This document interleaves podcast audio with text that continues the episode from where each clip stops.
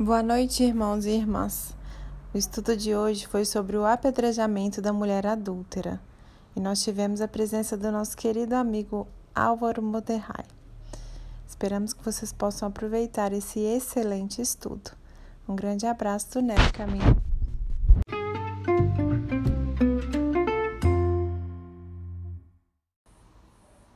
Nossas atitudes.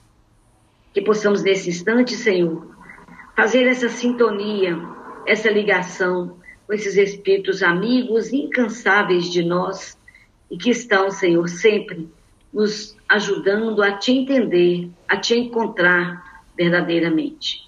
Abençoe esses nossos momentos que aqui vamos estar. Que possamos, Jesus, juntos ajudar no equilíbrio nosso, no equilíbrio do nosso planeta, através desses pensamentos saudáveis que agora vamos conectar. Muito obrigada, Jesus.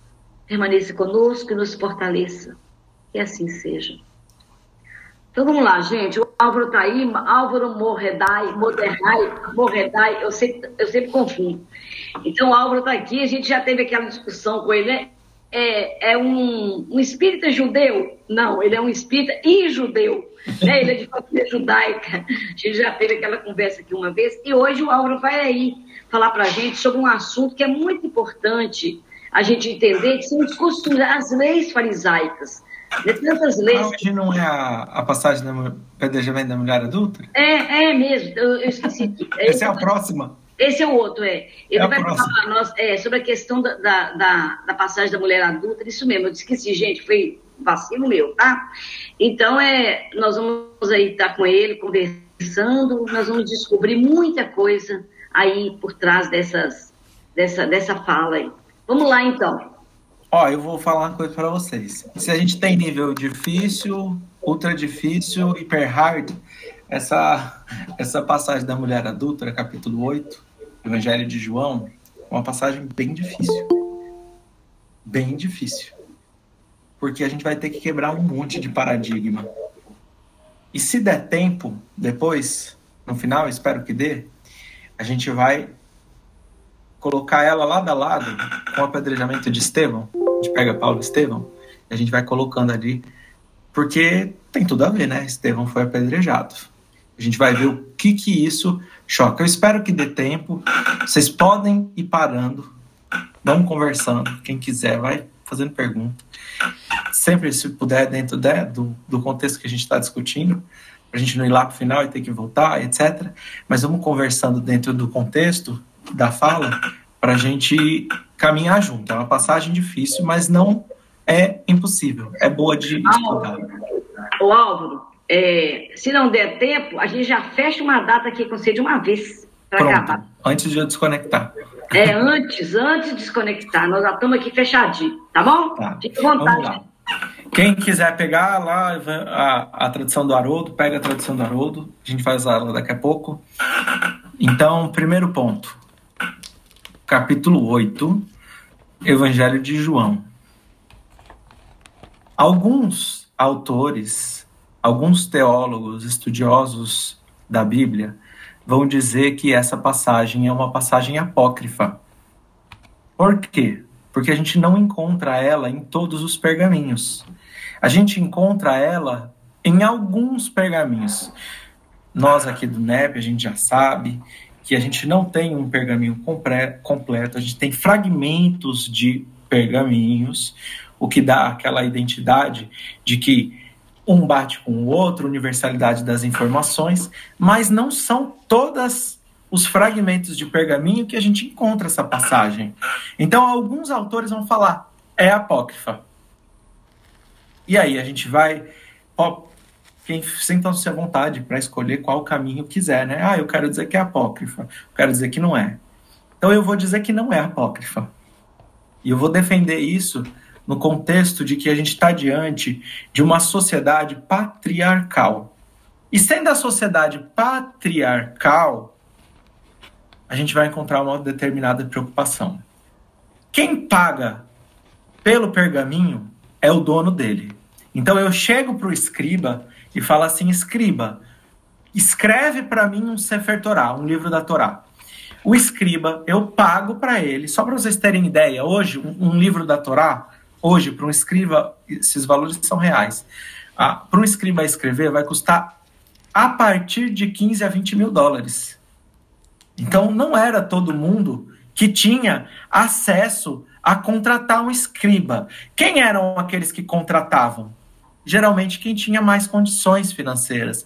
A comunidade podia se juntar e falar: vamos todos nós contratar um escriba para copiar o pergaminho para nós. Ou então o próprio escriba copiava, presenteava, qualquer coisa assim.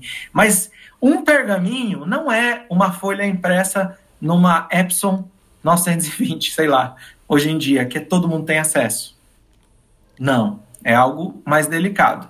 Então, se eu vou pedir uma cópia do pergaminho para mim, eu tenho direito de escolher algumas coisas. O que que eu posso escolher? Dentro do judaísmo você pode escolher, porque ele tem que seguir as leis de escrita.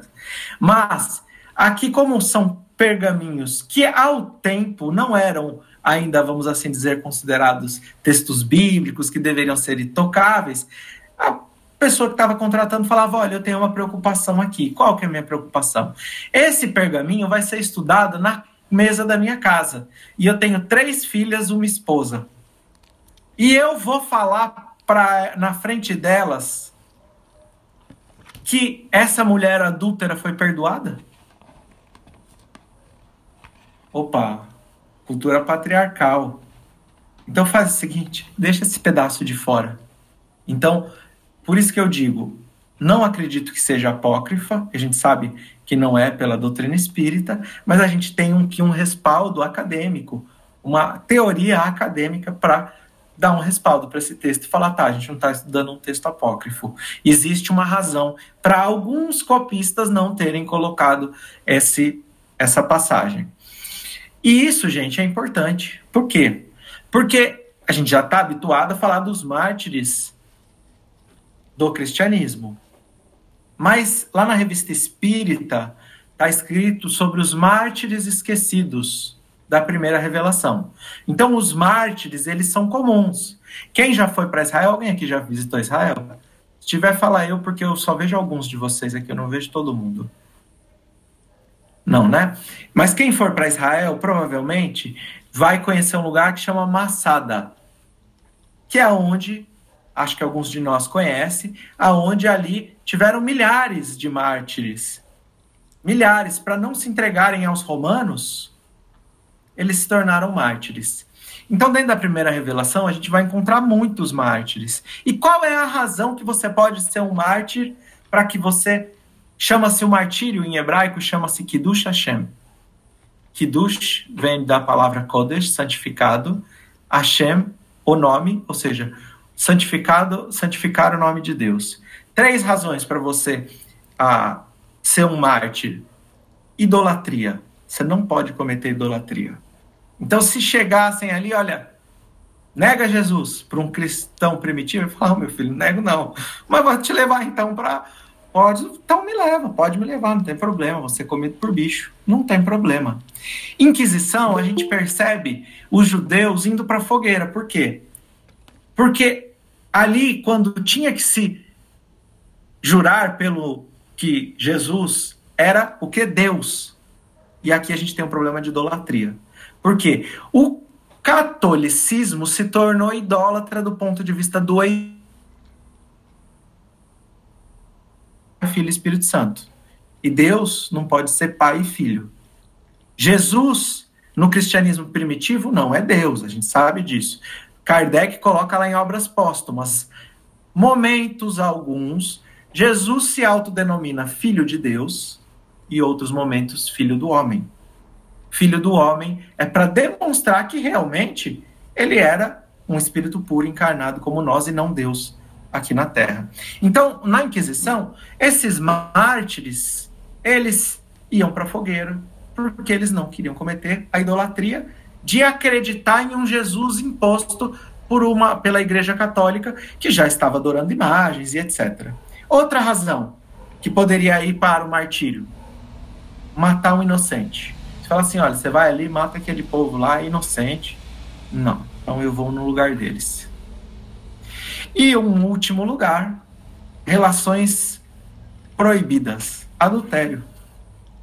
Então, por essas três razões, tanto no Holocausto, nos, nos períodos de dominação, a gente encontra o povo judeu indo para o apedrejamento, para não apedrejamento, fogueira, câmara de gás, etc., para não cometer esses equívocos, paredão de fuzilamento e etc. Equívocos diante da lei judaica, tá, gente? Então, primeiro ponto, entendemos por que, que não é, pode não aparecer em algumas passagens, alguns vão dizer que é apócrifa. Tem sentido a gente academicamente olhar e falar, não, a passagem está ok? Tem. Então vamos para o contexto da passagem. Alguém tem alguma dúvida? Quer perguntar alguma coisa sobre isso? Não, né? Vamos lá. Contexto da passagem. Mas ela é comentada em todos os evangelhos, não é? João, Mateus, Lucas. Não temos ela em todos, né? A gente tem só João, não é? É, só, eu acho que é só em João, só tem João. Só João, capítulo 8, é. Hum. A gente não tem nos outros evangelhos. Uhum. Isso também dá uma margem para pensar, né? Que é das pessoas acharem que é, né? Que seria apócrifo. Isso, mas gente, ó, só para vou deixar bem claro, né?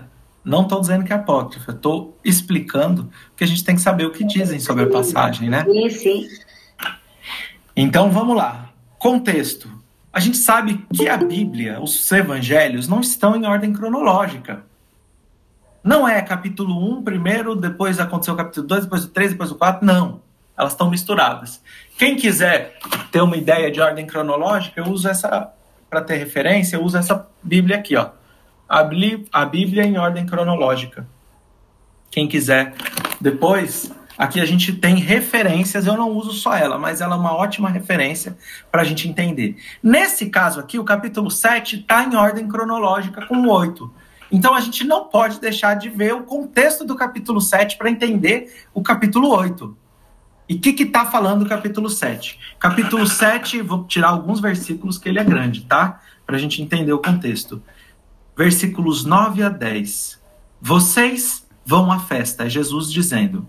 Eu ainda não subirei a esta festa, porque para mim ainda não chegou o tempo apropriado. Tendo, disso, tendo dito isso, permaneceu na Galiléia. Contudo, depois que os seus irmãos subiram para a festa, ele também subiu, não abertamente, mas em segredo. Vamos lá. Que festa é essa? A gente sabe que dentro do Império Romano era proibido circular. Você não pode simplesmente falar, ah, vou viajar, vou para Roma, vou para Jerusalém, vou para não sei. Não, você não vai. Você só vai se você tiver autorização do império para viajar. Mas existe um momento que todos os judeus podem ir para Jerusalém. Três momentos. Em hebraico chama-se Shalosh Regalim. Três, Shalosh. Regel é uma perna. Regalim, duas pernas, dois pés. Então, três festas de peregrinação, que é Pesach, Páscoa, Shavuot, entrega da Torá, e Sukkot. Entrega da Torá é Pentecostes e Sukkot. Sukkot é a festa dos tabernáculos. O Império Romano entende que a religião é um negócio. Então eu quero manter a paz, quero ter paz na minha vida.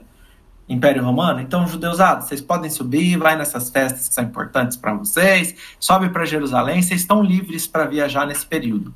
Essa festa que Jesus está falando, eu não vou subir, depois ele sobe em segredo, é uma dessas três festas. Qual festa específica? Sukkot, festa dos tabernáculos. Eu vou deixar para falar dela daqui a pouquinho. Daqui a pouquinho.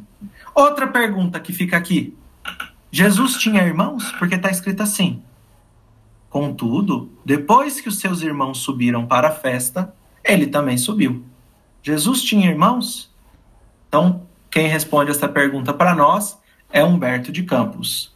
Segundo Humberto de Campos, na psicografia de Chico, não. Que, que vai dizer lá no capítulo 5 do livro Boa Nova? Vai dizer assim: Eram eles os homens mais humildes e simples do lago de Genezaré.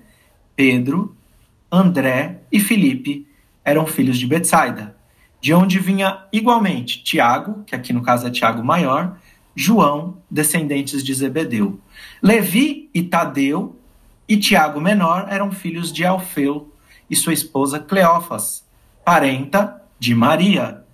Eram nazarenos e amavam a Jesus desde a infância, sendo muitas vezes estes chamados de irmãos do Senhor, à vista de suas profundas afinidades afetivas. Então, tem outros estudiosos, palestrantes, que vai falar, olha, Jesus pode ser que tinha irmão. Então eu fico aqui, não é no sentido de criar uma discussão, mas só de colocar a opinião de Humberto de Campos, de que Jesus não tinha irmãos. Aqui, por exemplo, no capítulo 7, a referência é feita aos que tinham mais afinidade foram criados junto com, com Jesus. Certo? Por que Tiago maior e Tiago menor? Porque a gente tem dois Tiagos nos, nos apóstolos. A gente tem dois, apó, dois apóstolos, Tiago.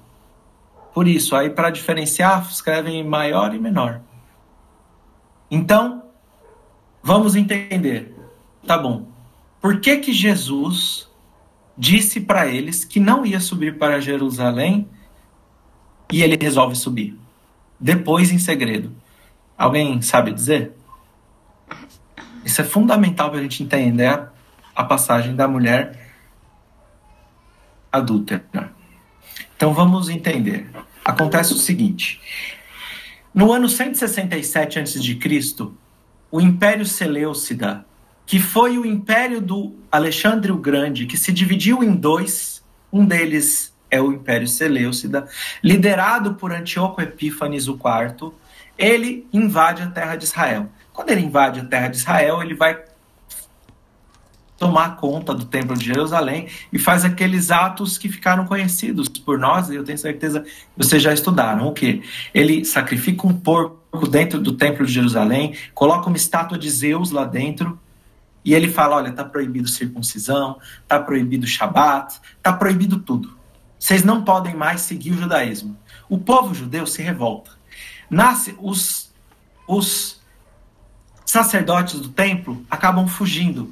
Tem aqueles que dizem que é nesse momento que os essênios vão ser constituídos. Quem diz isso é a professora Liora Raquel, lá da Universidade Hebraica de Jerusalém. Ela vai falar: os essênios levaram aqueles pergaminhos que eram do templo e esconderam. Alguns vão dizer essa professora principalmente, vai defender que é aí que nascem os essênios. Ô, ô, ô, Álvaro, só um minutinho. Hum. É, em que momento aí que você, que você falou que acha que, que os essênios nascem? 167 antes de Cristo é o que essa professora da Universidade Hebraica de Jerusalém vai dizer que aqueles escritos que a gente acha Morto. foram achados, os pergaminhos do Mar Morto, são pergaminhos que foram levados no ano 167. Quando Etíope Epífanes invade, ele só tem uma permissão, ele dá uma permissão ao povo judeu. Vocês podem esvaziar a livraria do templo. Então esses pergaminhos ficaram desaparecidos. O que acredita, a teoria dela, é que esses pergaminhos são os pergaminhos que constituíam a biblioteca do Templo de Jerusalém. E, e foi uma discordância do, do, dos sacerdotes com o que acontecia em Jerusalém? É isso, isso. que aconteceu? Isso. Aí eles se retiraram é, para o deserto e formaram a comunidade dos essênios. Isso, é isso que ela diz. O que, que acontece? Antíoco Epífanes vem, ele deixa o templo ah, maculado, logo, em, logo após o Império Romano toma controle. Quando o Império Romano toma controle, do povo de Israel, o que, que acontece com o templo? Vai surgir uma nova classe de sacerdotes, são os saduceus, Sadoquim. Os Sadoquim não são descendentes de Aaron, eles não são sacerdotes segundo a lei judaica. Então eles compram do Império Romano o direito de serem os novos sacerdotes. Os, os essênios, o que, que eles diziam? O templo está maculado a gente não volta para o templo porque ele está impuro. Então é nesse momento sim que se dá essa discordância. E esse momento é importante para a gente. Por quê? Porque vai nascer um movimento que é o movimento dos Macabeus. Tem lá o livro dos Macabeus e tem a festa judaica de Hanukkah. O livro dos Macabeus vai contar para nós a história dessa resistência. Essa resistência contra os Seleucidas e o povo de Israel vai vencer é uma resistência armada. E aqui a mentalidade apocalíptica, apocalíptica do que? Eu vou resistir até o final, eu viro Marte, mas eu não abro mão do meu judaísmo. Isso fica muito forte, isso vai influenciar historicamente o cristianismo primitivo, vai influenciar 300 mais 400 anos, 450 anos quase de judaísmo e cristianismo. Tá muito difícil, gente. É muita história, mas a gente tem que saber, né? A gente é do NEP. Ah, não, isso Tá dando para entender? Xenep, é aí mesmo. Vamos lá. Tá dando para entender, gente? Tá. Tá, né? Então, o que, que acontece nesse momento? Começam a se levantar grupos de, mess... de supostos messias, falsos messias, e eles começam a ir para porrada contra todo mundo que se impusesse contra o judaísmo, contra o povo de Israel. Então, os macabeus venceram? Beleza, isso é um sinal de Deus, vão interpretar assim. Isso é um sinal de Deus que a gente tem que lutar. O que está escrito lá em Zacarias e Isaías? Mashiach ben Davi, o Messias é, é filho de Davi. O que, que Davi era? Guerreiro. Então, então a gente tem que fazer guerra. Tem que fazer guerra. E aí alguns movimentos messiânicos vão nascer. E esses movimentos messiânicos vão nascer com atribulações pacíficas contra o Império Romano? Não. Vão nascer inspirados em Davi, inspirados nos, nos Macabeus. E é por isso que a gente vai encontrar lá no capítulo 7 do Evangelho de João, o versículo 1 dizendo assim: Depois dessas coisas, Jesus andava na Galileia, pois não queria andar na Judéia, já que os judeus procuravam matá-lo.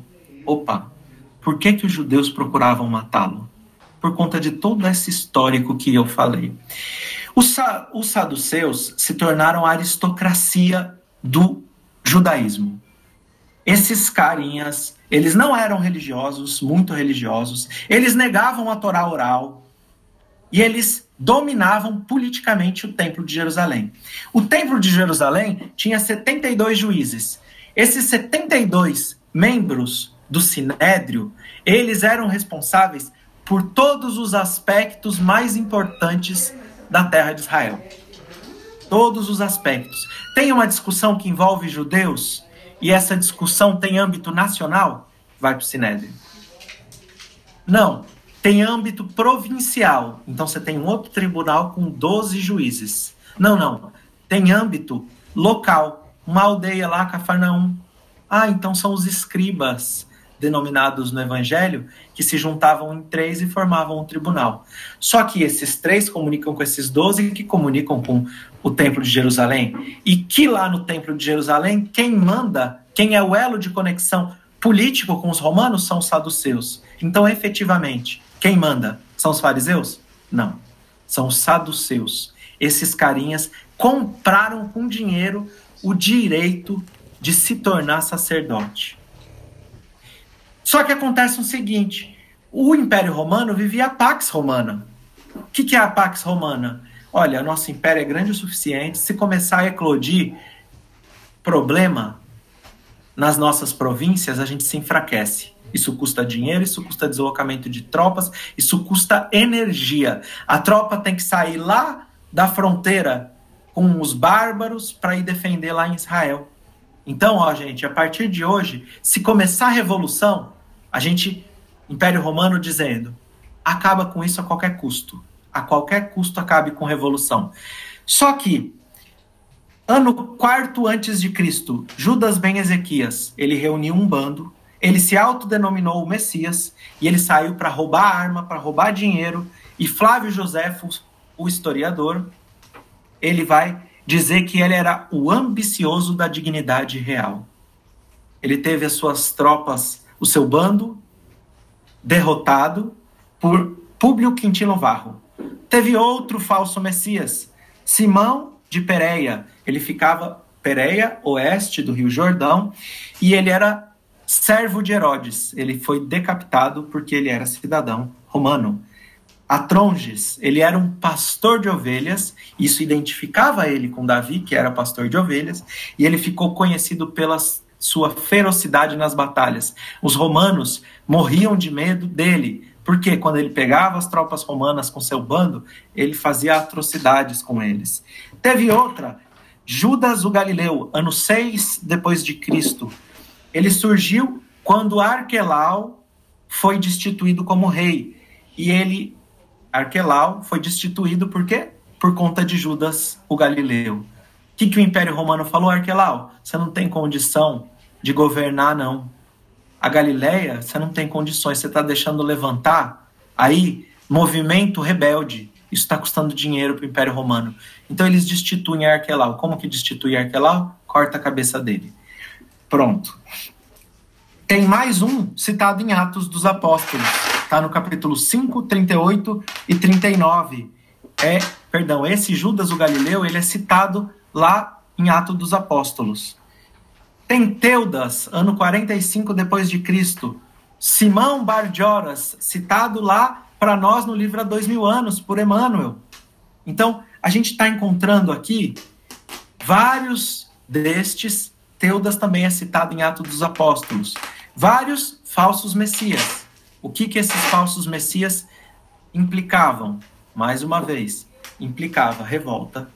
O Império Romano cobrava o governador e Herodes, o rei da Galileia, ou governador de Jerusalém, Pôncio Pilatos, ia cobrando as autoridades e falava assim: vocês vão dar conta desses rebeldes? Se não der, você vai ser decapitado.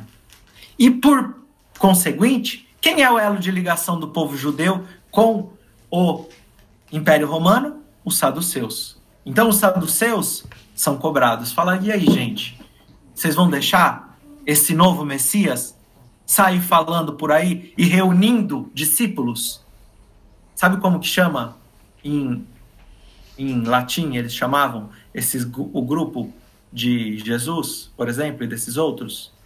Bandidos que pertenciam a bandos. A palavra bandidos vem daí. Eram como eram denominados pelos romanos. Então, por que que Jesus não podia subir e estava sendo perseguido?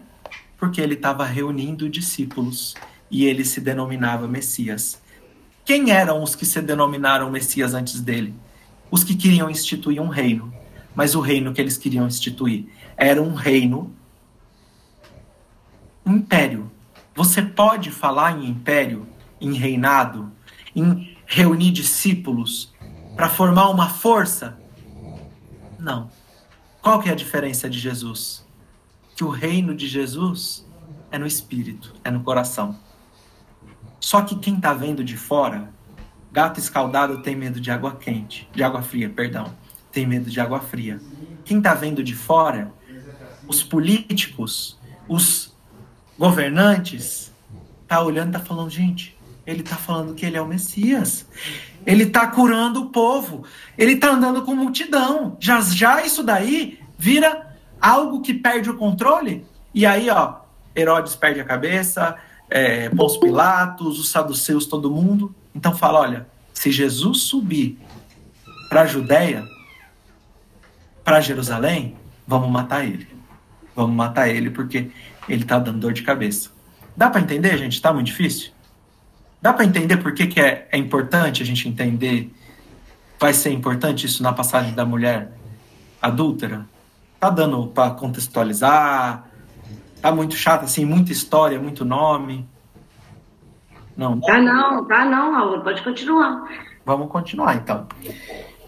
Festa de Sukkot entendemos o contexto político. Esse é o contexto político da época que Jesus está enfrentando. Por isso que ele falou: eu vou subir depois. Eu não vou subir, não, e sobe sozinho. Contexto religioso. O que está acontecendo? Festa de Sukkot, tabernáculos. Eu comemorei muito essa festa, uma das festas. A minha festa predileta, particularmente, é a Páscoa judaica. Mas assim, a gente adora, adorava essa festa, porque tem muita comida, eu nem gosto de comer, a gente monta um monte de cabana. Israel fica, tem cabana até em cima dos carros. E para que que se montam cabanas? Para se lembrar os 40 anos do deserto. O tempo que a gente andou no deserto, peregrinou no deserto, e Deus, mesmo no deserto, não nos abandonou. Mesmo sem ter nenhuma condição de sobreviver todo um povo, não faltou os recursos. Então, em comemoração, em memória a essa data, faz-se essa festa. Como se comemora a festa de Sukkot? Pegam-se uma, uma das questões. Quatro espécies. Uma delas se chama Etrog. E para mim eu vou contar uma curiosidade para vocês. Alguns espíritos, quando se aproximam de mim, eles eles se aproximam com o cheiro do etrog. E eu já falei, minha esposa às vezes sente, fala, nossa, que cheiro é esse? Fala, nossa, esse é o cheiro do Ertrog. Alguns espíritos, como acho que para mim tem sentido, eles me dão esse presente. O que, que significa o Ertrog? Ela é uma espécie, é, como se fosse uma cidra. Então ela tem sabor e tem um aroma que é delicioso. Ela simboliza o judeu que pratica a Torá e estuda, que estuda e pratica. Ou seja, eu estudo e faço. Então eu tenho sabor e tenho cheiro. Outro, lulav, é uma folha de palmeira. Ela tem sabor, mas não tem aroma. Então é o, é o judeu que pratica, mas não estuda. Aravot, Hadassim. Hadassim são murtas. Vou fazer um parênteses aqui. Lá na parábola do semeador. Não nasce o espinheiro no campo? Não fala, Jesus não fala do espinheiro. Por que, que alguém não iria tirar o espinheiro do campo? Porque quando nasce o espinheiro e essa espécie aqui, a da sim, elas nascem exatamente iguais. Você só percebe que é espinheiro depois que ela cresce. Tá? Então é por isso que a pessoa antes o agricultor, dentro do contexto, não tira logo que está pequenininho. Porque vai que a da sim, eu vou usar isso numa festa lá na frente. Então você deixa ele crescer. Só um parênteses que é interessante, que eu já comentei fazendo essa palestra, mas eu não comentei para que que usava. Então, a da sim, ela tem aroma, mas não tem sabor. Então é o que estuda, mas não pratica. E por último, o aravoto, que é o salgueiro, que ela não tem nem cheiro nem sabor. Então ela representa o judeu que não estuda e que não pratica. Só que o que, que a gente faz com essas quatro espécies? Coloca assim na mão as quatro juntas e aí você faz assim para frente, três vezes, para trás, três vezes, para direita, três vezes, para esquerda. Na verdade é para esquerda, depois para direita. Três vezes, depois para cima, depois para baixo. Porque nós somos todos diferentes. Cada um de nós tem um nível e uma compreensão diferente. Mas isso não é razão para que a gente se separe. A gente tem que estar junto em todas as situações. E a gente se lembra que Deus criou o norte, o sul, o leste, o oeste, os céus e a terra. Que Deus está em todos os lugares e Ele espera que os judeus, que todos nós, que o mundo permaneça unido, mesmo quando existem diferenças. Então, isso é parte da comemoração da festa que Jesus estava subindo. Mas tem mais coisas. Tem mais algumas coisas. Existia a cerimônia da libação. O que, é essa cerimônia? Ia-se lá na cidade de Davi. Jerusalém, gente, tem um, uns. Eu andei lá dentro, é coisa de louco. Se for para Jerusalém, não faça esse. Nem sei se é aberto esse passeio. A gente fez lá, era jovem. Entramos por debaixo de Jerusalém e falamos: vamos andar nas escavações que rei Davi andou. A gente saiu, eu e mais, eu, meu irmão e mais dois amigos, e a gente andou em todos esses canais de água embaixo de Jerusalém. Então, sai lá da cidade de Davi, pegavam essa água, levavam para o templo de Jerusalém e lavavam o templo de Jerusalém. E quando estava se fazendo isso, a ideia é, da mesma forma que a agricultura não vive sem a água, o espírito não vive sem as bênçãos de Deus. Só que no capítulo 7, Jesus vai falar uma frase que essa frase está no contexto religioso. Qual é? Quem crer em mim, como diz a Escritura, do seu interior fluirão rios de água viva. Ou seja, a cerimônia religiosa dizia que você vai lá e busca água e leva para o templo. Jesus vai falar: olha, você quer receber bênçãos de Deus? Quem crer em mim, não quem crê nos sacerdotes, quem crê no que está acontecendo aqui, mas quem crê no que eu estou levando. Do seu, do seu interior fluirão rios de água viva. 7,38. E no 8,12 vai ter outra frase que Jesus diz que está conectado com esse contexto religioso. Qual? Eu sou a luz do mundo. Quem me segue nunca andará nas trevas, mas terá luz na vida. 8:12. Como também o que era feito, como se comemorava essa festa? Todos os judeus acendiam tochas e colocavam nas ruas de Jerusalém. E na madrugada daqueles dias, Jerusalém era tão clara quanto o dia. Então o que Jesus está dizendo? Não é a luz de toda essa condição é, exterior que ilumina o espírito. O que ilumina o espírito sou eu, que sou a luz do mundo. E aí a gente se lembra lá do versículo do capítulo 1 do livro de Gênesis, vai Omer Elohim vai Rior, e Deus disse: haja a luz. E qual luz é essa da criação? do nosso mundo, quem estava aqui antes dele ser criado, é co-criador do nosso planeta? Jesus. Então, o que, que a gente está entendendo aqui? Que Jesus, no contexto político, está dando uma dor de cabeça danada, porque eles não entenderam nada da mensagem de Jesus. Eles estão olhando o mundo pelos olhos da política. E isso é comum até para nós espíritas hoje. Se a gente, às vezes, não se preocupar e deixar. Aqui no NEP, não estou falando de nós aqui, mas aqui no NEP está uma discussão política. Porque a gente está mais ainda crente ao que os olhos veem do que ao que o espírito deve viver. Naquele tempo não era diferente. Eles não estavam entendendo que Jesus trazia uma mensagem espiritual. Eles não estavam entendendo que a água da cerimônia da libação deve fluir do coração e não ser carregado de um lugar para o outro, que isso é indiferente. E que não é a luz que você acende numa cidade de noite que traz claridade à sua alma, ao seu espírito, mas é a luz que você encandeia quando a sua centelha divina se aproxima de Deus.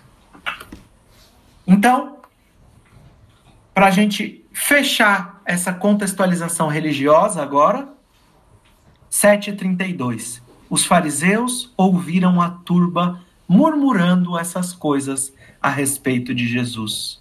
E os sumos sacerdotes e os fariseus enviaram servidores para prendê-lo. 732.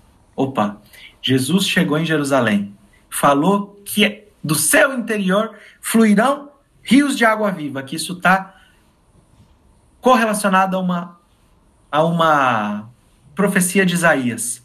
A luz do mundo, uma profecia de Isaías também. O que, que os sacerdotes fazem? Fala, olha, vamos mandar prender Jesus.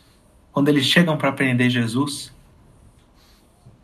Jesus tinha autoridade moral, a turba estava toda, a multidão estava toda alucinada com Jesus, com os milagres. E eles chegaram para prender Jesus e falaram: olha, é, deixa para lá, porque se a gente prender Jesus, a gente vai ter problema. E voltaram, sem Jesus, para os sacerdotes. Os sacerdotes falaram: e agora? Meu Deus do céu, o que, que vai acontecer? Pôncio Pilatos vai mandar cortar a nossa cabeça. Por quê? Ele está desafiando a religião, está desafiando a política, ele está desafiando tudo. Jesus não estava desafiando nada. Ele estava sendo mal compreendido. Mas esse é o contexto. Alguém tem dúvida, gente? Vou perguntar de novo. Tá muito difícil? Tá muito chato? É muita história? Tá dando para entender, né? Eu vejo só algumas cabecinhas. Eu vejo a Vera, a Tereza, o Geraldo, né, a Caminho da Luz, a Leda e a tia Conceição. Eu só vejo vocês. Dá para Tá, tá, tá, tudo em ordem, tá, tá bom. Pode, pode continuar aí. Qualquer coisa a gente, a gente te interrompe aí, tá? Tá. Então, vamos lá pegar a passagem que interessa. Gente, dá pra, tá dando para compreender que sem isso a gente não entende a passagem? Faz sentido? Ou fala, não, esse Álvaro tá bem doidão. Tá, dá para entender, né? Então agora vamos ler a passagem. Alguém quer ler para a gente essa capítulo 8, 1? Se alguém quiser ler. A passagem da senão eu leio. Se ninguém quiser, não tem problema.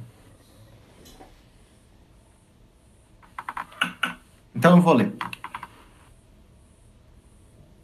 Vamos lá. Jesus, porém, foi ao monte das oliveiras. De madrugada, ele foi novamente ao templo. Todo o povo vinha até ele, após sentar-se, os ensinava.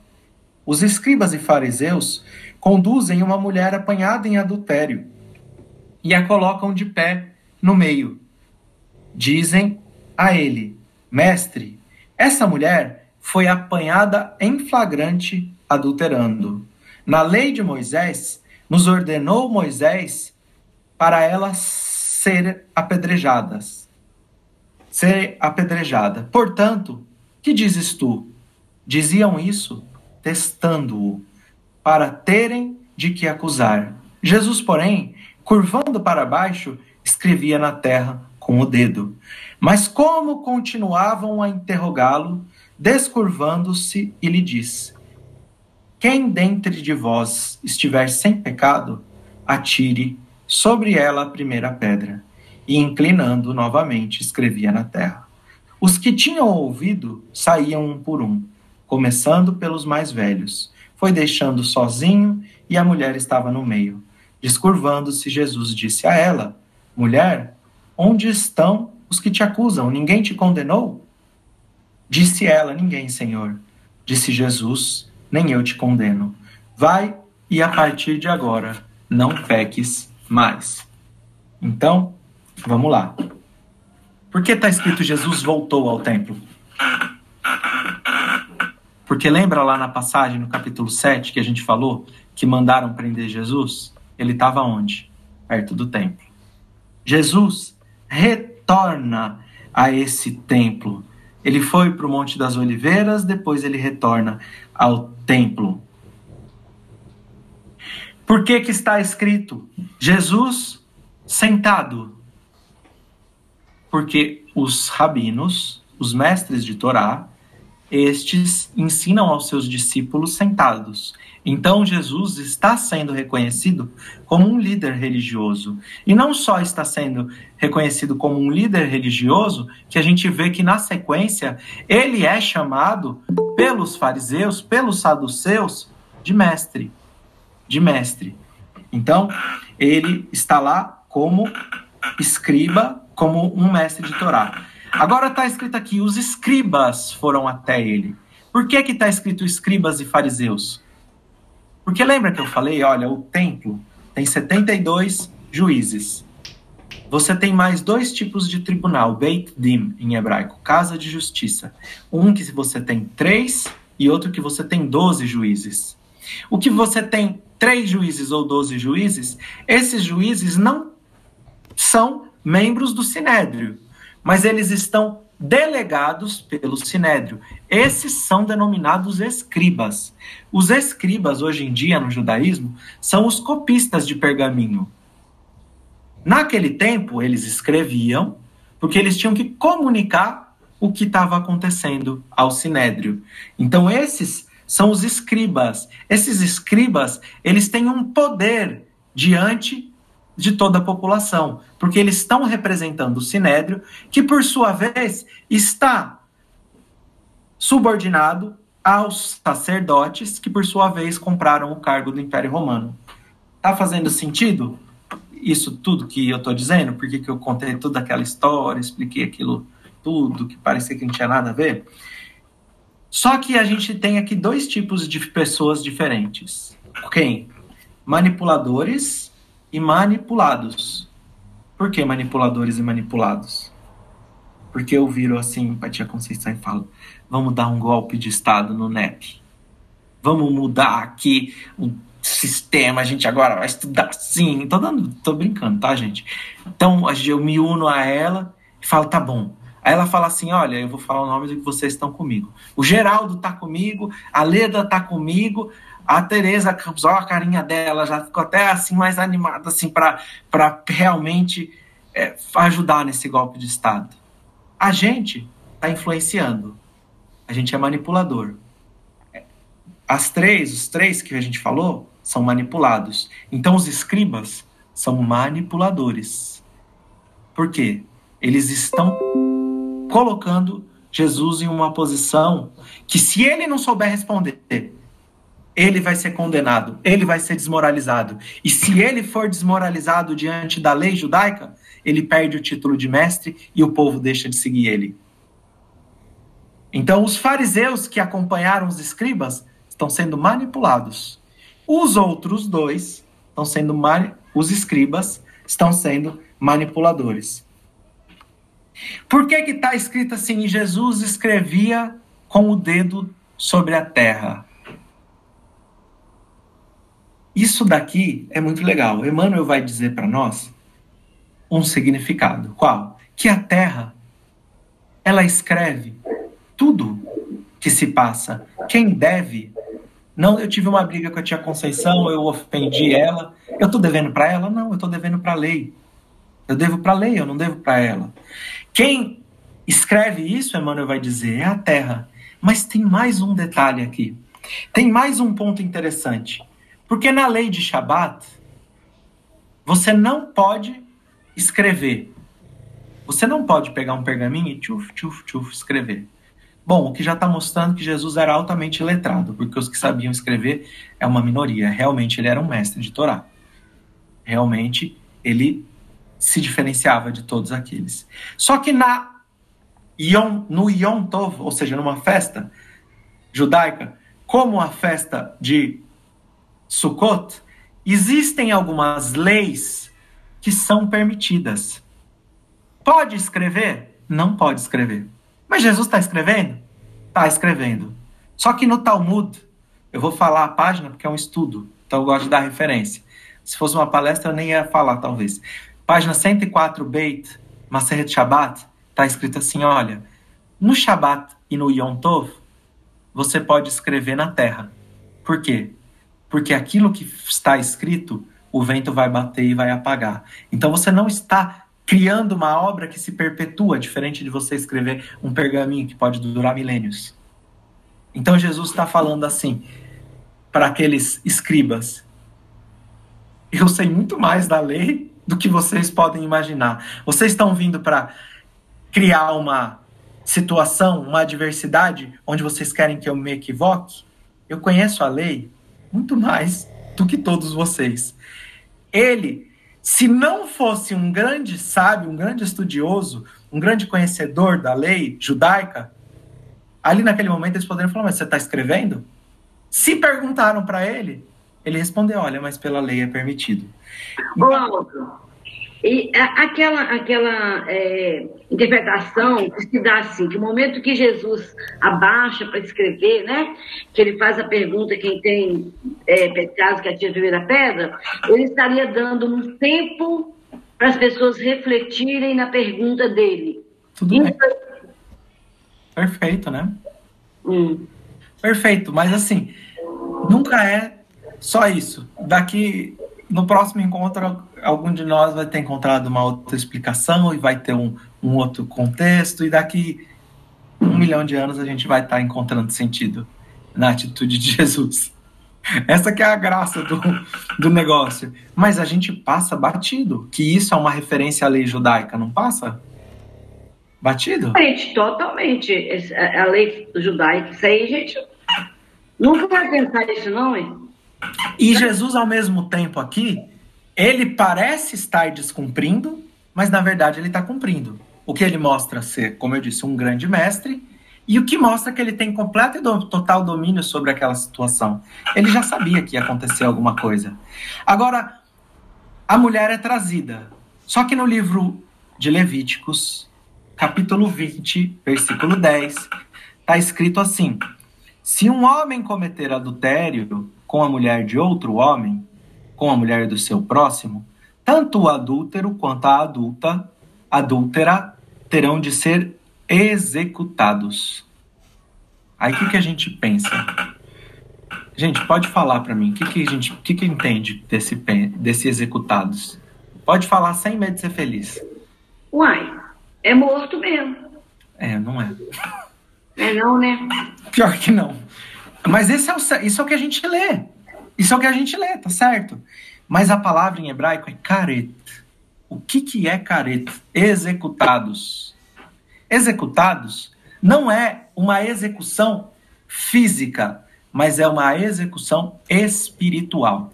Então eu vou dizer, eu vou dar um exemplo para vocês. Vamos supor que eu nasci dentro de uma família completamente equilibrada, tive contato, inclusive, com a doutrina espírita, estudei, fui muito rebelde, mas estudei, fiz a evangelização infantil, conheço as obras básicas, conheço tudo.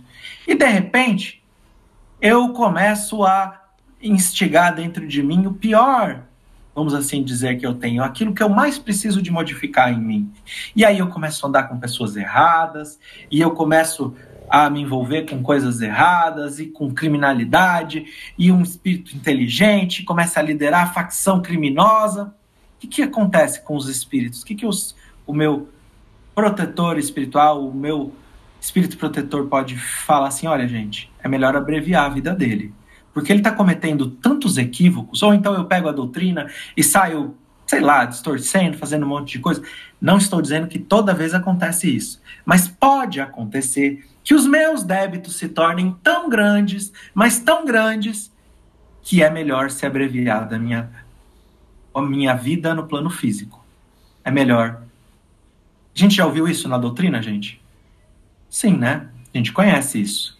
Então, caret é a mesma coisa. Significa quando passavam os publicanos e gritavam e falavam raca e cuspiam, gritavam, não falavam baixinho, não, gritavam, que é para todo mundo ouvir, que é para aquela pessoa se sentir humilhada. Gritavam. Então, quando acontecia isso, o que, que eles estão querendo dizer? Olha, esse daí já cometeu tanto equívoco, se consorciou com os romanos, que estão nos explorando, que é, é melhor, ele, como espírito, já está morto. É melhor que ele seja tirado da nossa, do nosso plano. É nesse sentido que a careta, ah, mas da onde você está tirando isso da sua cabeça? Não, não estou tirando da cabeça, da minha cabeça. O que, que acontece? Dentro do judaísmo existem, a gente vai ver, os Mishnayot. Tá aparecendo, não sei, não sei se estão ouvindo um barulho aqui no meu computador, acho que parou. Ah, existe as Mishnayot. Mishnayot é um compêndio da tradição oral judaica que é escrito. Não tem nada novo na, nas Mishnayot ou na Mishnah. Mishnah plural, singular, Mishnayot plural. Não tem nada novo. Só pega o conteúdo que era passado oralmente e ele é escrito. Qual que é a primeira de todas as Mishnah? Mishnayot. A primeira Mishnah. Mishnah número Aleph. 1. Um. Moshe Kibel Torah Moisés recebeu a Torá no Sinai, transmitiu para Yoshua, e Yoshua transmitiu aos anciões, os anciões transmitiram aos profetas, os profetas transmitiram aos homens da grande assembleia, e estes disseram três coisas para nós: Sejam prudentes no julgamento, preparem muitos discípulos e ergam cercas ao redor da Torá. Então, sejam prudentes, cuidadosos com o julgamento. A gente está diante de um julgamento? Tá. Preparem muitos discípulos. Jesus estava ensinando como um mestre da Torá, criando os discípulos? Tá. Ergam cercas em volta da Torá. É daqui que nasce a expressão de caret, de morte, pena de morte no judaísmo. Como é essa expressão de caret? É o seguinte: eu tenho um poço no quintal da minha casa. Antigamente não tinha cerca, né, que a gente tem hoje. Então eu tenho um quintal da minha casa, uma propriedade rural ou não, eu tenho um poço de água, um poço, uma cacimba lá. Aí tá vindo meu vizinho de noite, não tinha lanterna, né? Ele cai no meu poço. Ele morre no meu poço. Quem é o culpado pela morte dele? Eu. Por quê? Ergam cercas ao redor da Torá. Eu devo proteger a, os aspectos que colocam a vida do outro em risco. Então, se eu tenho um poço, eu tenho que fazer uma cerca em volta dele. Isso é o que diz a lei judaica. Então, se eu tenho transgressões, adultério é uma delas, idolatria é outra delas, matar um inocente é outra delas, que, como eu disse lá no começo do, da nossa, do nosso estudo, se eu tenho transgressões que é melhor que um judeu, segundo a lei judaica, enfrente, seja um mártir do judaísmo, o que, que a gente faz ao redor dessas, dessas transgressões? Ergue cerca. Então a gente coloca uma pena bem pesada, bem pesada. Qual que é a pena? Pena de morte. Por quê? Porque a Torá está mandando matar? Não está mandando matar. Mas está dizendo: você, se fizer isso, meu filho, vai estar tá em apuros. Você vai estar em apuros diante dos olhos do Espírito. A gente sabe que tem atenuante, agravante, a gente sabe que tem tudo isso, misericórdia divina. Mas assim, dentro daquela população extremamente rebelde, exilados de capela, você precisa de lei rígida. Você precisa de lei rígida. E não é só exilado de capela. O que Emmanuel fala lá no capítulo 7 da Caminho da Luz? A lei de Moisés influencia a justiça de todo mundo. O judaísmo vai ser o alicerce da justiça do mundo. O, os povos estavam se matando, tá? a gente está se matando até hoje, né? Imagina naquela época. Então, a gente tem uma lei que ela é imposta com o intuito e com a palavra executem-os. Mas é para a gente executar? Não. Então, diante da lei judaica, diante do que inspira a lei judaica, tá sem seu Geraldo? Você tá, você tá sem som. Continua sem som. Destrava a língua, senhor. É, tá. Escreve, Bruno, escreve que a gente lê. É muita coisa. A dúvida é, é grande. Chama, chama os universitários para te ajudar. Agora... Segue calma, entendeu? Tá. Ah, Aí, é, no caso seria, eu acho, seria enquadrá-los de alguma, de alguma forma numa, numa disciplina, né? Isso aí. Só que como assim?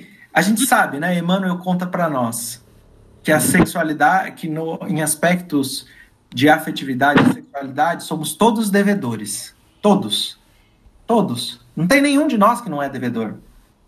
Nenhum de nós. Então, nesse aspecto, a gente caiu muito. Todo mundo caiu, Emmanuel está falando. Pode ser que com outras coisas, alguns de nós não caiu. Não somos devedores. Mas nesse aspecto, Emmanuel fala para nós, somos todos devedores. Então, nesse aspecto, coloca-se uma lei extremamente rigorosa.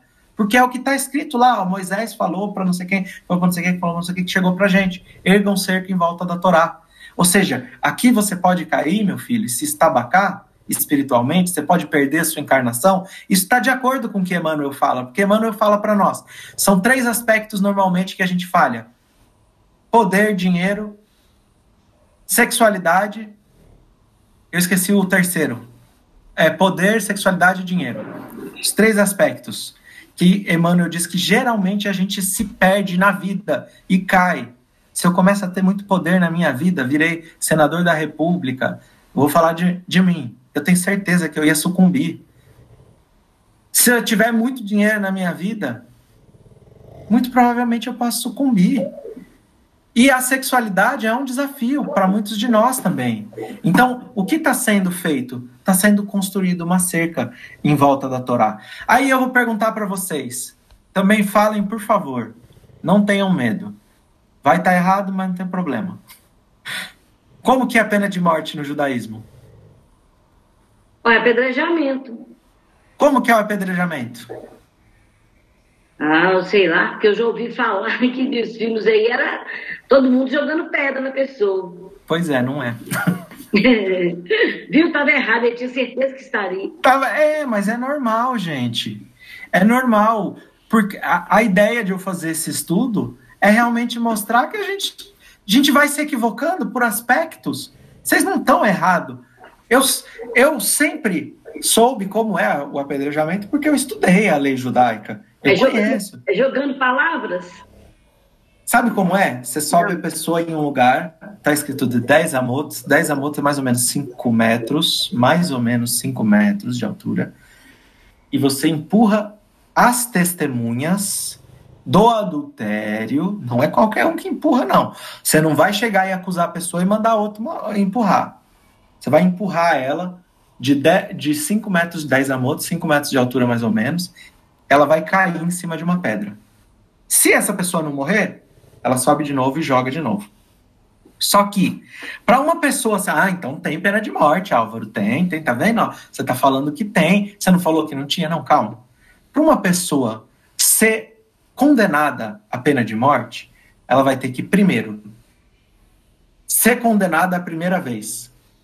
Depois que ela for condenada a primeira vez, ela ter que ser condenada a segunda vez. Depois que for condenada a segunda vez, aí a terceira não tem chance dessa pessoa escapar. Na terceira vez, ela vai ser condenada. Só que se ela foi condenada e ela responder assim: Olha, eu me arrependo do que eu fiz, ela não vai mais ser morta.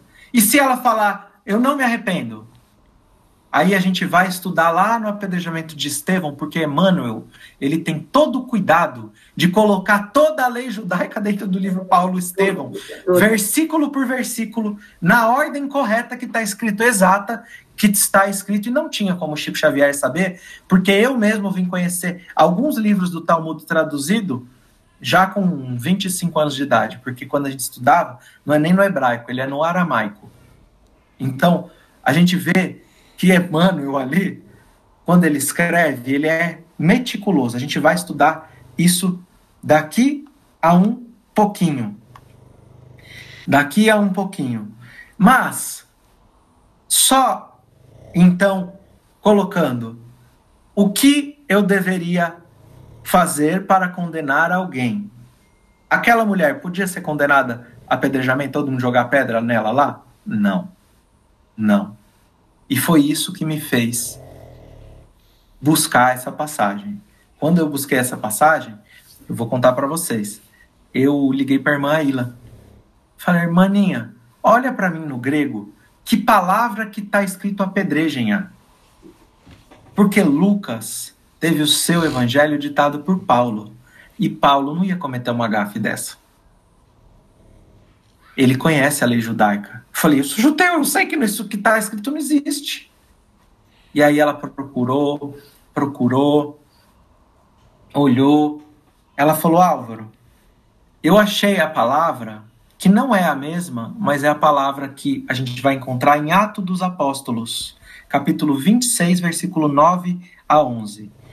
Paulo vai dizer assim: Bem tinha eu imaginado que contra o nome de Jesus Nazareno devia eu praticar muitos atos, o que eu também fiz em Jerusalém. E havendo recebido a autorização dos principais sacerdotes, encerrei muitos dos santos na prisão, nas prisões.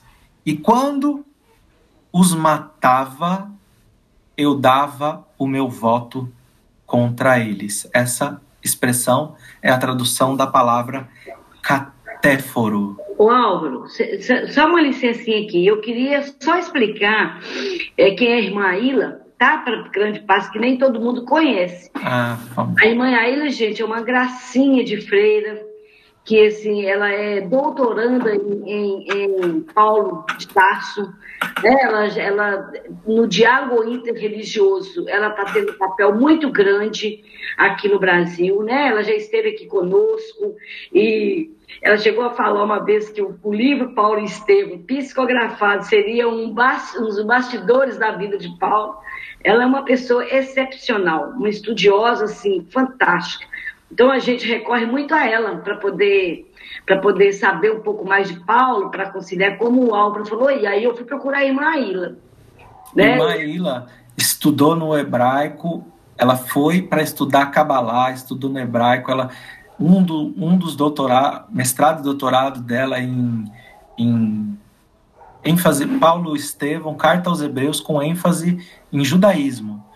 Ela é uma das únicas, uma das poucas biblistas do Brasil. Biblista é aquele que conhece a Bíblia de cabo a rabo, que são os maiores estudiosos do catolicismo. Perguntaram aqui qual que é é, congregação, acho que escreveram, instituição, alguma coisa assim, dela. Ela é da Nova Jerusalém, ela era madre superiora da Nova Jerusalém em Fortaleza. Ela agora está morando no Piauí. É, ela está no Piauí agora. Gente, é um. Quem não conhece, conheça. Procura lá nos os vídeos dela no YouTube, assiste.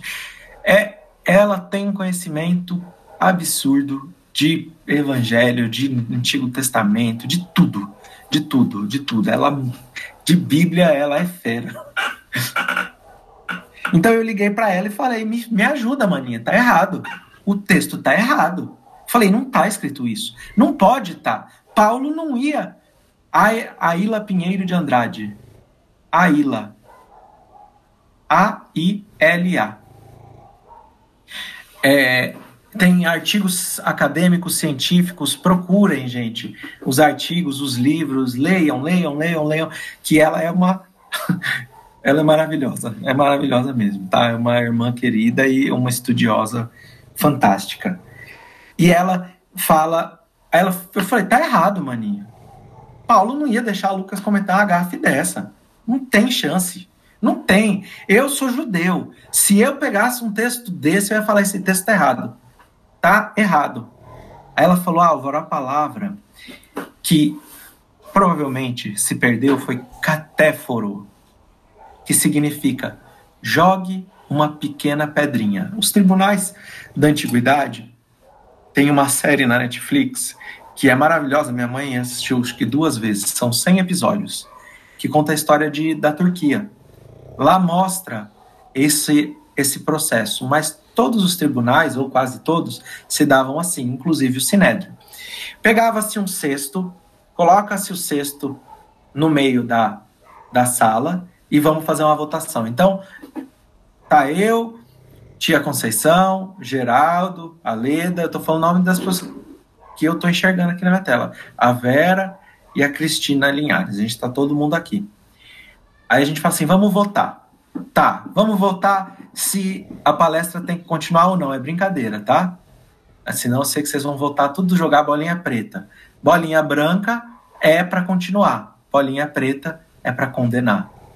Então a gente joga uma pedrinha que é desse tamanho, não mata ninguém. Desse tamanho, branca ou preta. Quando você joga essa pedrinha dentro do cesto, você está dando o seu voto, a sua opinião sobre o assunto. Quando você lançou e aquilo é contabilizado, a gente sabe o resultado. Então, o que está sendo dito por Jesus não é joga a primeira pedra para matar essa mulher, do ponto de vista da matéria. Porque, pela lei judaica, ela não podia nem ser executada porque tem que ser levado os dois, o adúltero e a adúltera. E pela lei judaica, se ela falasse eu me arrependo, ela não ia. Tem até um acerto, um talmud, um tratado que fala sobre Maseret Sotá. É um tratado só sobre adultério. Desse tamanho o livro, em aramaico, que significa que em hebraico, em português vai ficar com 600 páginas, 700. Só sobre isso.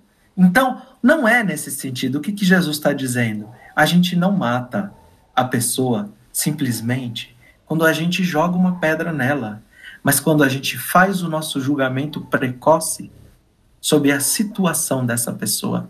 Quando na minha cabeça eu olho para a tia Conceição e eu julgo ela por algo que ela pode ter feito, mesmo que eu não empurrei ela de uma pedra, eu posso estar tá matando ela. A gente sabe assim, se você quiser matar alguém no movimento espírita, você fala assim, ah, esse rapaz é polêmico.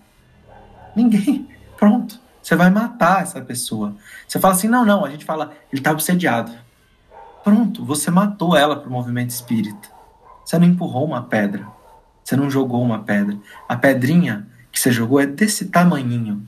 E a gente joga elas o dia todo. Em um monte de gente. Então o que Jesus está dizendo é muito, é muito mais perigoso e muito mais fácil da gente cair.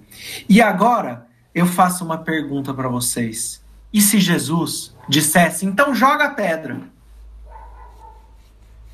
ele ia morrer. Por que, que ele ia morrer? Por que, que Jesus iria morrer? porque ali do lado do Templo de Jerusalém está edificada a Torre Antônia. E rodavam, circulavam por entre o povo de Israel os centuriões, os guardas romanos. Como era um período onde toda a população judaica estava ali, e se tivesse que acontecer uma revolta, ia ser provavelmente naquele momento, porque está todo mundo em Jerusalém, eles deixavam soldados romanos andando ali. Começou uma discussão, o que, que acontece? Os romanos levam preso, batem, levam para a Torre Antônia e acabou. Então, se Jesus falasse, joga pedra, um, ele ia ser preso pelos romanos. Dois, eles iam falar assim: olha, ele não entende nada de judaísmo. E se ele falasse, não joga a pedra? Ele também estava equivocado. Porque os saduceus só utilizam a Torá escrita. Eles iam falar, olha aqui, Levíticos, não tinha versículo, isso foi colocado no século V. Iam falar, olha aqui, Levíticos 21, está escrito que tinha que matar ela. Então, ou seja, qualquer resposta que Jesus desse, ele estava em apuros. Olha como foi estratégica a armadilha que foi colocada contra Jesus. Dá para a gente entender, gente? Dá para entender que é, é, é, complexo o negócio? Não falei para vocês que é bem difícil essa passagem? Ela não é muito complexa? Tem um monte de coisa aqui que a gente não, não, não veria. Eu vou passar então, gente, tem mais coisa para falar sobre o assunto, mas eu vou passar para o apedrejamento de Estevão. Alguém quer perguntar alguma coisa sobre isso para a gente fazer a comparação aqui do apedrejamento? Porque se eu contasse só até aqui vocês iam ficar pensando nisso à noite, amanhã, quem sabe mais uns dias, e ia falar: Nossa, eu sempre achei que era diferente disso. E vocês iam falar: Álvaro, você está errado. Estevão foi apedrejado a... jogando pedra, que nem Tia Conceição falou. Vocês iam me falar isso? Tá lá, Ato dos Apóstolos. Eu já estava pensando aqui, uai. Uai, é isso aí. É isso aí. Então eu falei, vamos pegar essa passagem junta. Alguém quer fazer uma pausa para respirar? Porque a gente já está até meio zonzo. Hoje, ô, ô, Álvaro, outra coisa que uhum. você falou muito aí é a questão do, é, de cumprir a lei da justiça. É, quando você vê a questão lá do, do pai do, de Estevão, é, como que ele estava cumprindo a lei, né? Ele estava sendo justo e fazendo tudo aquilo que a gente julga errado, que nós julgamos errado, mas dentro da lei ele estava agindo com justiça. É muito bacana isso aí. Sim. O André? O André é lá de Anápolis? Ah, amor. É, o, é o André. Eu sou aqui na Praia Grande, São Paulo. Oi, é, André. É, boa noite. Você citou o nome da, da, da irmã que, que tem um bom conhecimento da, da, da Bíblia. Qual é o nome dela mesmo? Aila Andrade de Pinheiro, ou Pinheiro Andrade, Aila Pinheiro. Canal Nova Jerusalém. Irmã aí, ó, tia Conceição escreveu. Ela, gente, procure os estudos dela. Ela cita Paulo Estevão na aula de teologia. Você vê ela dando curso lá, ela não fala quem é o autor do livro, mas ela fala, tem um livro chama Paulo Estevão. Ela, ela tece críticas assim robustas contra a esses dogmas, contra. Ela faz assim, gente, é impressionante. É um, ela não tem, é só conhecendo mesmo, só conhecendo, só né, lendo, para a gente entender. É um, um, tiquinho de gente, como diz o Teco, um tiquinho de gente grande. É, é, é. Então vamos lá. Atos dos Apóstolos, apedrejamento de Estevão, capítulo 6. A gente vai passar depois também pro, pro pro, pro Paulo Estevão, tá? O número de discípulos de Jesus, perdão, de Estevão, crescia pela mensagem dos apóstolos. Estevão era repleto de Ruach HaKodesh. Ele estava cheio do Espírito Santo. Ruach HaKodesh, Espírito Santo, é uma expressão hebraica que não faz referência a um espírito, mas, por exemplo, é, quando a criança nasce, vou dar um exemplo para vocês, como é recorrente, mediunidade é recorrente, quando a criança nasce, um menino, com oito dias ele faz a circuncisão, um judeu, né? Então, a, meu sobrinho nasceu uns 4, 5 anos, um dos meus sobrinhos nasceu uns 4, 5 anos atrás, e meu pai foi o sandak dele, foi o padrinho dele. Então meu pai estava segurando ele na almofada. Coloca-se uma cadeira vazia que é para o profeta Elias vir. Profeta Elias deveria assistir todas as circuncisões. Então, meu pai caiu, e meu pai é médium, tá? Mas isso não pode ser falado. Ele não é médium, não. é, é se ele falar, ele fica bravo até, mas ele tem muita mediunidade, clarividência, etc. E ele começou a chorar em prantos. E ele falou, e ele falou assim para minha mãe, se não posso, espero que não esteja gravado. Ele falou para minha mãe: "O profeta Elias vem de verdade, de verdade. Quando dá-se o nome em hebraico, meu nome em hebraico é Mordecai, então quando dá o nome em hebraico para criança, é dito que esse nome vem por Ruach HaKodesh. É o Espírito Santo que fala. Você vê como não é aquele sentido da qual é, a Igreja Católica diz, ou o protestantismo. Você vê como é uma coisa? Os espíritos superiores dizem, Espírito Santo, Ruach HaKodesh, ou seja, uma inspiração divina. E ele estava cheio dessa mediunidade. E Estevão, no, durante todo esse movimento que ele levantava discípulos, que a gente já viu que é perigoso, e que ele trazia, Ruach HaKodesh trazia palavras de espiritualidade, dos espíritos superiores, vamos dizer assim, no judaísmo ele falava, trazia a palavra de Deus. Aí está escrito assim: persuadiram secretamente para dizerem que a doutrina de Jesus destruía a lei judaica. Opa, olha o que, que fizeram. Persuadiram secretamente. Então eu e a tia Conceição tem o nosso plano aqui de tomar dar um golpe de Estado no grupo de NEP, a gente vai persuadir o Geraldo, seu Geraldo, secretamente, o senhor vai falar aqui pra gente, ó, o senhor vai dar um, um falso testemunho aqui. É isso que está sendo dito, Ato dos Apóstolos. E aí está escrito lá em Ato dos Apóstolos, capítulo 6. Estevão, durante o tribunal, ele tinha o rosto de um anjo. E na defesa de Estevão, Estevão começou citando Abraão, Isaac, Jacó, José, Moisés, passa pelo Egito, pela entrega do, do bezerro de, pela entrega da Torá, pelo bezerro de ouro, quando finalmente ele fala o capítulo 66 do livro de Isaías. Povo teimoso que se opõe ao Espírito de Deus, qual dos profetas vocês não perseguiram e mataram. Vocês se tornaram traidores e assassinos. Vocês receberam a Torá dos anjos, mas não guardam a lei. Os céus são o trono de Deus e a terra é onde Deus repousa os seus pés. Como vocês edificarão um templo de pedras a Deus? Como conceberiam vocês um lugar no plano físico a Deus: Não fui eu, Deus, que criou céus e terra? Essa é parte da defesa. Ele fala toda a Torá. Está escrito lá. Ato dos Apóstolos. Agora a gente pega o Ato dos Apóstolos, coloca do lado do livro Paulo Estevão e coloca do lado da passagem da mulher adúltera. Palavras de Emmanuel, tá, gente? Quem quiser pegar o livro, vai ver lá. Saulo empolga-se pelo espírito de vingança. Ao seu ver, Estevão o impunha a humilhações públicas. Os intelectuais do templo, a elite, depositavam esperança no vigor de Saulo. Saulo tinha a vaidade ferida, o orgulho racial, o instinto de domínio e odiava aquele crucificado porque ele detestava Estevão, o seu perigoso inimigo. O mundo era para Saulo um campo de batalha que cabia combater com a lei de Deus. Saulo sentia-se perturbado pelos próprios sentidos enérgicos e impulsivos.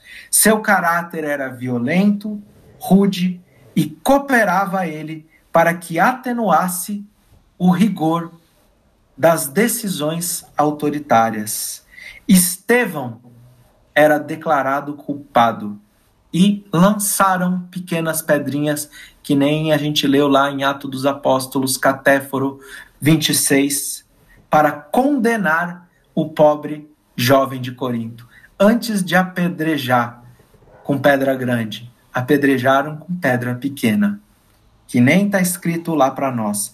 Foi necessário o uso da força para que a multidão não o estraçalhasse bem ali, não estraçalhasse Estevão. A sala de reuniões não distanciava muito do átrio do templo, para onde seria realizada a cerimônia judaica, escreve Emmanuel? Não. A macabra cerimônia, apenas alguns metros do tribunal de holocausto. Os executores, lembra que eu falei para vocês? Quem é que empurra da pedra? Quem é que empurra? As testemunhas. Os executores eram representantes de diversas sinagogas da cidade. Lembra que está escrito lá no Ato dos Apóstolos? Secretamente eu fui lá no seu Geraldo e falei: Seu Geraldo, a gente vai dar um golpe de Estado.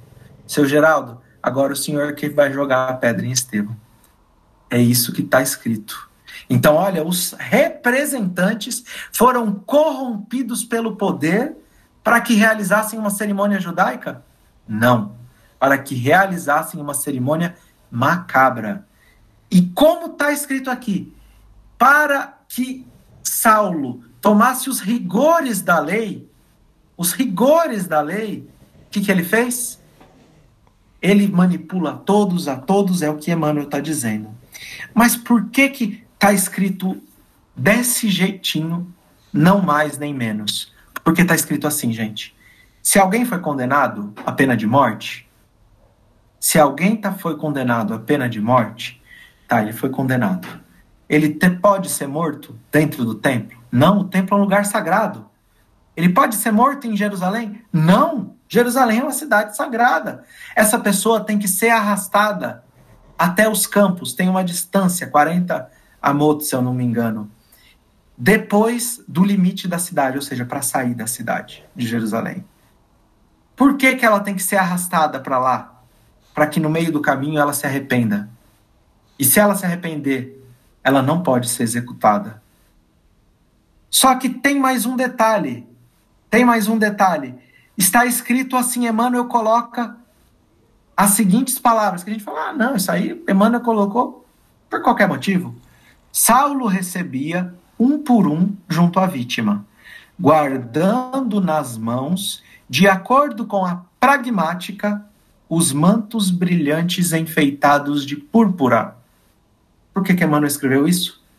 Porque, segundo o Talmud, Maseret Sanhedrin, ele vai escrever assim: quando alguém vai ser apedrejado, tem que ser levado para fora, mas quando essa pessoa é condenada, você pega um manto, em hebraico chama-se sudar, santo, sudário, sudarim, os sudários, você pega um manto púrpura e levanta bem alto, para que as pessoas possam ver de todos os lugares de Jerusalém. Quando levanta-se o manto, significa que saiu a decisão do tribunal. Aí uma pessoa, Saulo, deveria esperar o tempo de alguém vir andando até ele e falar assim: Olha, eu tenho uma coisa para dizer contra esse homem, a favor desse homem. Se alguém tiver algo bom para falar, ele não pode ser condenado. Não pode ser condenado à pena de morte. Então, como que está segurando o manto, Saulo, guardando o manto na mão, de forma pragmática, de acordo com a lei, né, com o costume judaico, ele segura na sua mão. Ele estende? Não. Gente, você acha que Estevão, lá na casa do caminho, tinha alguém para falar bem de Estevão? Acho que Saulo faz isso para ele ser condenado mesmo. Mas, mais uma vez, está escrito: ele foi morto ao lado do altar das oferendas. Ele podia ser morto ali? Ele podia ser apedrejado? Ele podia receber esse tratamento que ele recebeu? O que estava incentivando aquelas pessoas a fazer isso? Quem era o melhor amigo de Saulo, gente? Alguém me lembra o nome dele? Que ele se decepciona lá em Damasco, Sadok, Sadok. Não é isso? Como é o nome dos saduceus em hebraico? Sadokim. Sadokim. Só leva o nome de Sadok alguém que quer homenagear esses sacerdotes que compravam posições no templo. Qual era o interesse de Saulo? Poder. Por isso que o melhor amigo dele era Sadok. Ele era discípulo de Gamaliel, mas ele andava com Sadok. Então existe uma cerimônia judaica quando Estevão é apedrejado? Não. Emmanuel está dizendo a cerimônia foi macabra. Tudo que Saulo pôde fazer, ele fez para manipular todos aqueles que assistiam. E ele descumpre tintim por tintim da lei. E, gente, se a gente pegar aqui Talmud, Maseret Sanhedrin, página 42b, está escrito a ordem que, que Emmanuel escreve frase por frase. O que está escrito que tem que ser feito, Saulo escreve que Emmanuel escreve que Saulo desfez. Então, gente, dá para a gente entender que essa passagem da mulher adúltera não é algo para a gente entender pela literalidade, mas é para a gente tirar o espírito da letra. E é para a gente entender que durante, sabe por que, que Judas chama-se Judas? Para culpar os judeus pela crucificação de Jesus. Esse nome foi dado na Idade Média. O nome do meu irmão em hebraico é Yehudá. Judá, Judas. É um nome belíssimo no hebraico. Mas a Idade Média, na Idade Média, a gente usa isso para culpar a crucificação de Jesus, que não é uma morte judaica, é uma morte romana, crucificação para os judeus. Então a gente acaba pegando esses quesitos ao longo de milênios, séculos, deturpados do judaísmo, para a gente justificar que a primeira revelação está completamente ultrapassada. Mas aqui a gente percebe que o sentido do julgamento é cometido por nós a todo instante. Então, eu acho que a gente tem que encerrar, né, Tia Conceição? Mas eu vou ficar disponível para perguntas se vocês quiserem. Ai, ai. É demais, né? Eu, eu fico imaginando que grandeza de Estevão, né, Nel? Nel, que grandeza, que espírito. Nossa, nossa, e a gente fica assim, encantado com Paulo, maravilhado, temos que ser mesmo. Mas, nossa, Estevão era, era, tinha que ser mesmo. Ô, gente. Ô, Alva, vai... deixa eu só, posso tirar uma dúvida? Pode, se Pode. Não, mas é claro que você vai saber, né? É, então, assim, só resumindo assim, bem básico, o apedrejamento de Estevão morreu, então, apedrejado pelas grandes pedras, que primeiro foram as pequenas pedras, pelas grandes pedras, exatamente porque Paulo manipulou e Saulo. negou a lei. Saulo. É Saulo, Saulo. Paulo manipulou. É, é bem lembrado, tia. Porque Saulo manipulou e negou então toda a lei que ele conhecia, só para assassiná-lo. Então é, é esse o resumo. Isso, ele estava inspirado pelo ódio, pela dominância, pelo vigor, pelo desejo de poder, para se, se demonstrar que ele era o salvador da pátria, no sentido de que, ó, eu vou salvar, e eu enfrento, e eu sou forte. É usando toda a nossa animalidade, né? Ele faz isso só que com um intelecto assim fino, que ele consegue. Gente, o que ele fez. Ah, e tem mais um detalhe que eu não falei, tá, gente? Tá escrito assim no Talmud. Uma única pessoa que é condenada em 70 anos, todos os homens e mulheres que viveram naqueles 70 anos são cúmplices do tribunal.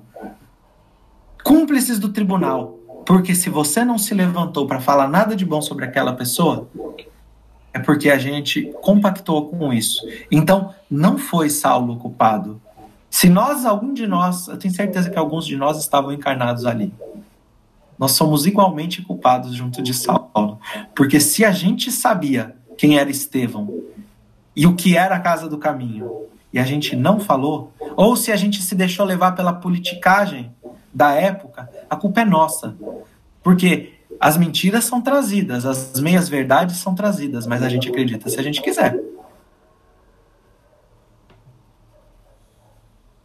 Eu estava justamente pensando aqui. Uau. Deixa a Mazarelo falar que ela levantou a mão primeiro aí. É, justamente estava pensando por que, que ninguém da Casa do Caminho né, foi a favor dele.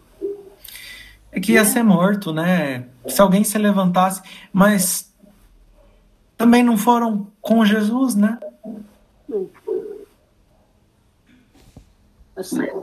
Quem foi contra quem, quem foi contra? Vamos ver se a gente lembra. Quem é quem vai contra a, a crucificação de Jesus? Quem vai defender Jesus? Gamaliel. É, vai lá. Gamaliel. É ele que vai. Você vê como gente, a gente, os nossos erros são muito. Ainda, infelizmente, isso né? tem alguma, em alguma profecia, como a própria crucificação do Cristo lá, existe? Não tem? Tem. É outro congresso, né? Vamos falar uma próxima vez, se vocês quiserem, parábola dos vinhateiros homicidas. Uhum. Lucas. Não, nós queremos, nós queremos, nós queremos. Já, não sei se vocês quiserem. A gente pode marcar, se quiser marcar, a gente marca a data. É uma, é uma palestra, assim, um estudo mais difícil, gente, também. É um estudo desse, é difícil a gente chegar, né, assim, falar em. É muito complexo, é, pode ser cansativo às vezes, é, né? Mas vocês gente é NEP, né? Tem que, a gente tem que estudar. É, a gente é NEP. Muito bem. Gente, quem mais ia falar antes da Mazarela? Alguém é, falou junto? Quem era? Eu não vi quem foi, mas ninguém não. Deixa eu perguntar então. Era o senhor Geraldo. O senhor Geraldo, Geraldo Bruno. Deixa, ah, de, uh, Cristina, fala aí. Não, eu quero saber o seguinte, eu quero falar o seguinte: como o Saulo massageou o ego dele fazendo essas atrocidades, tem algum caso falando como que ele sentiu depois com isso? Que a Abigail viu aquilo tudo. É só com o encontro com Cristo, né, que ele realmente vai se sentir, vai sentir o, o tamanho do equívoco Isso, que ele cometeu. É só com o encontro com Cristo. Ele faz aquilo e ele sai realmente achando que é, na verdade, assim, vamos falar, ele era o bom da bola ali. Ele convenceu todo mundo. Ele estava conseguindo o que ele queria, que era poder aos olhos dos homens. Ele queria isso. Seu Geraldo saiu. É, deve ter caído aí. Ah. É, o Geraldo está lá, onde que está hoje? Em Guarapari. Nós temos gente do Brasil inteiro aí, tá? Até lá dos Estados Unidos também, nós temos pessoas aqui hoje. Ô, tia. Oi. É, o, essa, o Álvaro é, completa com o conhecimento dele e né, da, das leis é, da, Lei da como, como judeu ele conhece o lado que a gente passa desapercebido para quem não conhece é, o, o a, a, lei judaica. É. Né? Então, é muito enriquecedor. Você perguntou se a gente não ficava cansativo. Pelo contrário, a gente fica embasbacada. É porque realmente é, é, contratar ele de novo. tá, o contrato já está assinado, já está assinado. Muito, é, é, muito enriquecedor. E a gente. Eu, eu escrevi um monte de coisa, mas não vou saber traduzir, não, porque é, é muito conhecimento junto. É o nosso NEP, né, gente? Ir, ir, ir ao texto, ir direto ao texto consultando a, a, cultura judaica e tirando a essência do ensinamento. Né? Esse é o principal objetivo nosso do NEP, é tirar a essência disso tudo. E como é importante a gente conhecer. Olha bem, a gente entender uma lei ali toda aplicada ali, Jesus cumprindo aquela lei, ele não, em momento algum, ele descumpriu as leis né, que estavam lá, e a gente vai ver esse de de ficar escrevendo na terra é ótimo. né? Porque as pessoas perguntam assim, mas o que, que Jesus escreveu? Fica atrás do que, que ele escreveu. Mas o que, que, que tem por trás disso ali, o cumprimento da lei ali, é muito bacana, né? Muito bacana. Oi, gente, ô Álvaro, não tem como te agradecer. Nós vamos rezar muito para você, para continuar tudo bem aí com seus exames. Se Deus quiser, vai estar tudo resolvidinho já, né? Porque nós precisamos muito de você aqui. Vamos, vamos, obrigado, viu, gente? Eu fico preocupado assim, eu, eu realmente às vezes fico pensando, será que, eu, que, que é, às vezes é muita informação, né? Histórica nome, mas eu gosto de colocar porque sabe, a gente precisa de saber, ah, tiveram falsos messias. A gente tem que falar os nomes de alguns, a data, a referência, porque a gente está aqui estudando é para não é para saber tudo em um ano, né? Para a gente estudar, como diz Emmanuel, mais 20 bilhões de anos o Evangelho. Então, a gente precisa disso, né, gente? Eu fico, eu peço desculpas, mas às vezes eu fico, eu falo, putz, deve estar tá chato ouvir isso. Porque é técnico, né? É técnico. É uma informação técnica. É um Não, estudo técnico. Pode trazer tudo mais... pra gente, porque a gente que lute, né, Tia Conceição? Mas quanto é. mais conhecimento, melhor, com toda certeza. É. Toda certeza. Gente... Álvaro, muito obrigada. Pode falar, Bruno. Não, Pode eu falar. só ia comentar breve aqui, porque a gente lendo, por exemplo, Paulo e Estevão com esse desconhecimento da lei judaica, a gente percebe que Saulo foi manipulador, mas a gente não tem noção do quanto ele realmente foi manipulador, igual hoje a gente viu nesse estudo de hoje, né, Tia Conceição?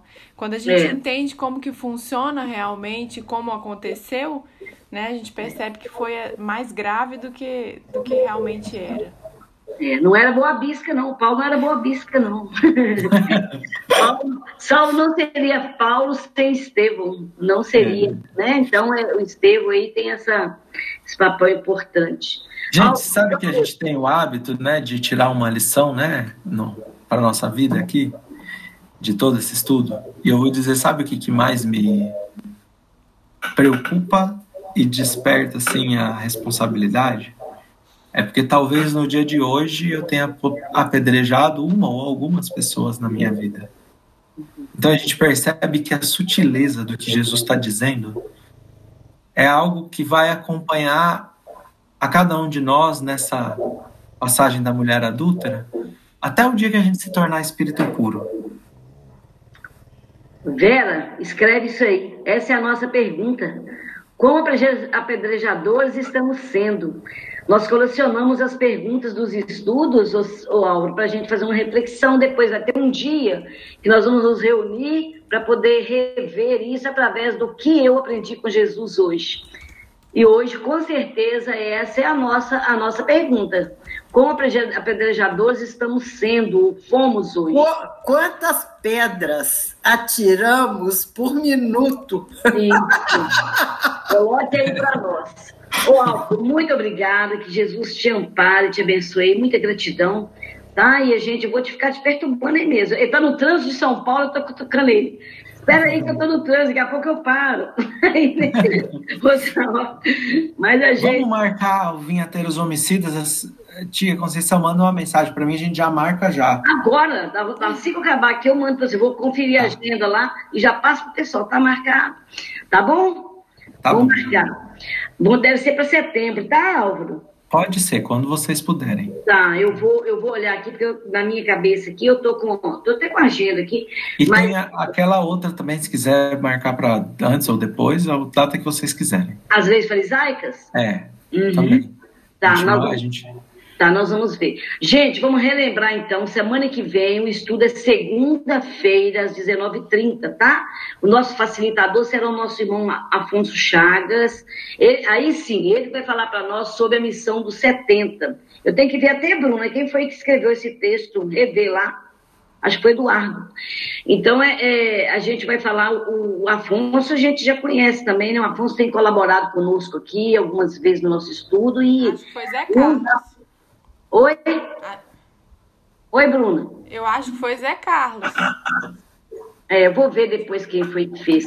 Então, gente, aí semana que vem, segunda-feira, às 19h30. Não podemos perder também, não. Vai dar para ir para academia, fazer uma ginástica,zinha, né, Marcos, antes de chegar? então, tá bom.